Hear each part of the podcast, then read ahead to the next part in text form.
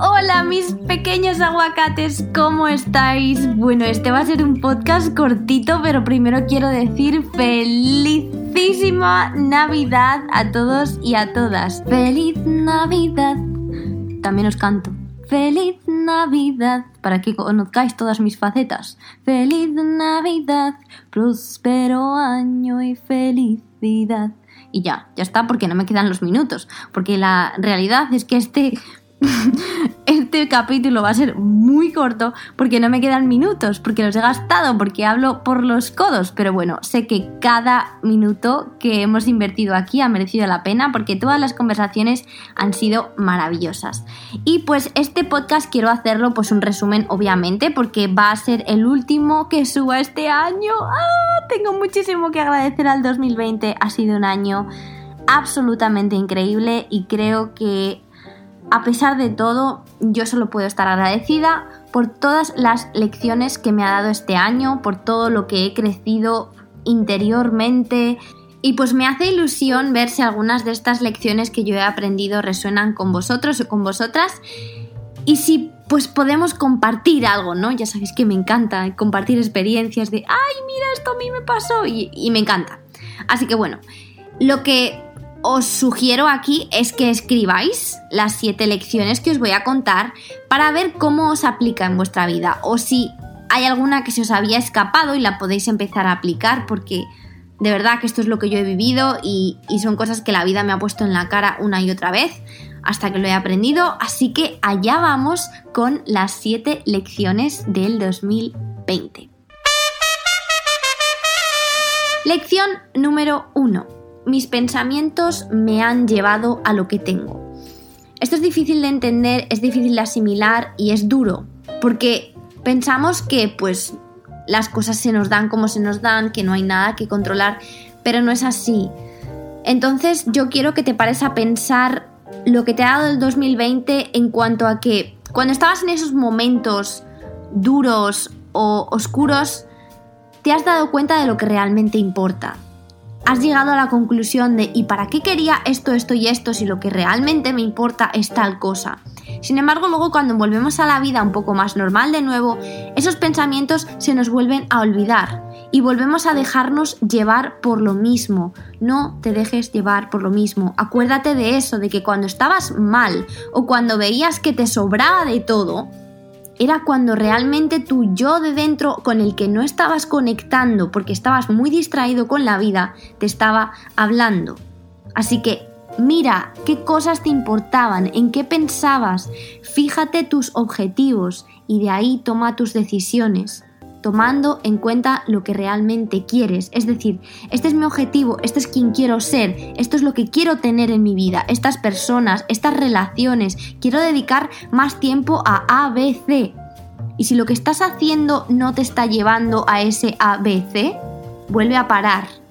Porque esto que nos ha pasado ha sido un aviso que puede quedarse en aviso, para muchos ya se ha quedado en tragedia enorme, entonces no queremos que nos vuelva a pasar. Es una crisis a nivel mundial, pero la crisis a nivel personal también puede ocurrir. Así que no os olvidéis de que lo que queremos ser en la vida es muy personal, pero es muy lícito también.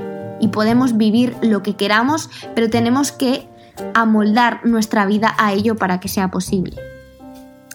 Entonces pregúntate qué pensamientos necesito para crear el estado que quiero, para crear esa vida que quieres, qué pensamientos son los que te servirían.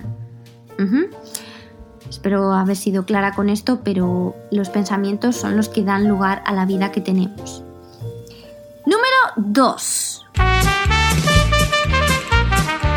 La manera en la que yo me comunico con los demás y a la gente es quien realmente soy. Hay un dicho en inglés muy común que dice nunca salgas con alguien que trata mal al camarero o a la camarera. Porque realmente como actúas con cualquier persona que no sea esencialmente una persona muy importante, cuando actúas con alguien que quizá no es importante en tu vida, es ahí donde estás demostrando que realmente eres, porque no estás intentando quedar bien, porque no estás intentando conseguir un objetivo. Entonces, si tratas mal a una persona que te viene a servir, por así decirlo, estás demostrando la persona que realmente eres. Entonces ahí mírate, cómo estoy actuando, cómo le hablo a la gente, porque eso está diciendo mucho de mí. ¿Realmente tengo que hablar así a las personas? ¿Realmente hablo bien porque soy así o hablo bien cuando quiero conseguir algo? Porque ahí a veces, pues, bueno, no quiero decir más. Y aquí también quiero meter el actuar desde el amor, siempre. Independientemente de lo que otras personas te hagan o te digan, intenta ponerte en una situación de amor, ¿Cómo actuarías desde el amor si no estuvieras enfadado, enfadada o si no considerases que esta persona fuese un idiota o lo que se te esté pasando por la cabeza desde el amor? Siempre te va a llevar a resultados maravillosos que no te va a ayudar el actuar desde la ira, desde el rencor, desde la venganza y al final es que es mucho gasto de energía tener que actuar desde una posición tan negativa. Lección número 3. La reactividad no tiene buenos resultados. ¿Y qué quiero decir con esto? Reaccionamos a la vida, vamos por ahí reaccionando a lo que nos dice una persona, a esto que me ha pasado, y esto me pone contentísima y tomo esta decisión, o esto me pone muy triste y tomo esta decisión totalmente distinta. Entonces, una lección que he aprendido, nunca tomes decisiones ni cuando estás demasiado contenta ni cuando estás demasiado triste.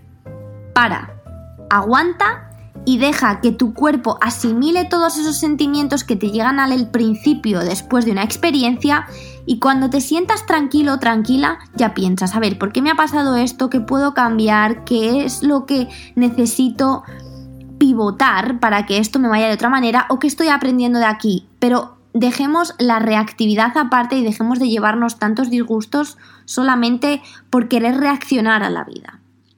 Y esto me lleva a la siguiente a la cuarta, que es que cuando tenemos que aprender una lección, la vida nos la va a repetir tantas veces como sea necesario. Las experiencias son mi medicina y eso es algo que no lo entendemos y que nos cuesta y es el por qué, por qué yo. Todas y cada una de las experiencias que vivimos se van a repetir y vais a ver que tenéis patrones en vuestra vida, tanto de pareja como de persona, como de amistades, como de trabajos. ¿Por qué siempre caigo en lo mismo? Eso se llama patrón. Y ese patrón está ahí y te sigue pasando porque hay algo que tienes que aprender de la vida que no lo has aprendido. Y te lo llevas negando un montón de tiempo y por eso te sigue ocurriendo. Y hasta que no sanes la causa por la que eso te ocurre, te va a seguir ocurriendo. De aquí a dentro de 200 años te seguirá ocurriendo hasta que aprendas la lección y lo sanes. Así que, pues bueno, el primer paso para mí en muchas ocasiones ha sido identificar el patrón y decir, ay, ¿por qué me viene otra persona así? ¿Qué es lo que estoy haciendo para permitirlo? ¿O qué parte de mí me está limitando para acceder a algo mejor? Pues esas son las preguntas que nos podemos hacer para empezar a cambiar todo esto. Número 5. Tengo el poder de transformar las cosas, es decir, de transformar mi vida. Esto está muy relacionado con el número uno, pero realmente esto nos da mucho miedo, el saber que somos responsables de nuestra vida, de todas y cada una de las cosas que nos pasan. es como, ah, yo no he elegido esto porque bla, bla, bla. Pues es muy duro de escuchar y duro de decir también, porque pues yo tengo circunstancias en mi vida que no me gustan del todo, Em, y sin embargo, sé que soy responsable de ellas y sé que bien sean mis pensamientos o el tipo de vida que he llevado o que llevo, es lo que lo han creado. Y pues, al menos lo que depende de nosotros, de nuestro cuerpo, no hablo de lo que nos hagan otras personas, ojo, porque eso es responsabilidad de cada uno, pero cómo nos lo tomamos y cómo nos afecta todo eso sí, porque el poder está en la mente y es la mente la que puede cambiar absolutamente todo en nuestra vida. Y cuanto más indaguéis en neurociencia, os vais a dar cuenta de que, de que eso es así. Lección número 6. Escúchate. Permítete expresarte y ser quien eres. Descubre lo que eres. Para mí esto ha sido enorme.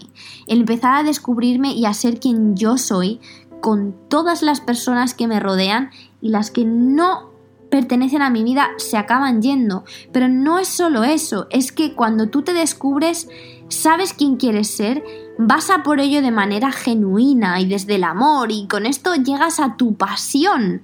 Y con esa pasión, con la que haces lo que quieres hacer y no por lo que otros esperan de ti o por el dinero o por yo qué sé, te va a salir bien. Porque lo que se hace con pasión y con amor perdura lo que se hace por otras personas o por cosas externas, al final se acaba extinguiendo. Así que os animo a escucharos y pues a ser vosotros mismos. Lo he dicho mil veces, pero es porque para mí ha sido enorme. De ser una persona que hace lo que otros quieren o esperan para agradar a todo el mundo, a ser alguien que se pone primero y dice, no, es que yo quiero hacer esto. Entonces, voy a hacerlo porque lo quiero y no me importa lo que tú o tú o tú opinen de lo que yo estoy haciendo. Y por último, la última lección que a veces me cuesta, pero pues me lo recuerdo a mí una y otra vez, confía. Confía en ti, confía en que todo te va a ir bien y confía en que estás donde tienes que estar y lo estás haciendo lo mejor que sabes. Hasta aquí el podcast porque no puedo grabar más. Quiero decir que os deseo lo mejor y que estéis preparados para el 2021 porque el año que llega va a ser maravilloso. Bueno, si crees que alguien se puede beneficiar de este podcast, compártelo con ellos. Ya sabes que cuando tú aprendes, el mundo aprende, cuando tú mejoras, el mundo mejora y cuando tú te quieres, el mundo te quiere más. Recuerda lo especial que eres y que solo hay una o uno como tú en este mundo.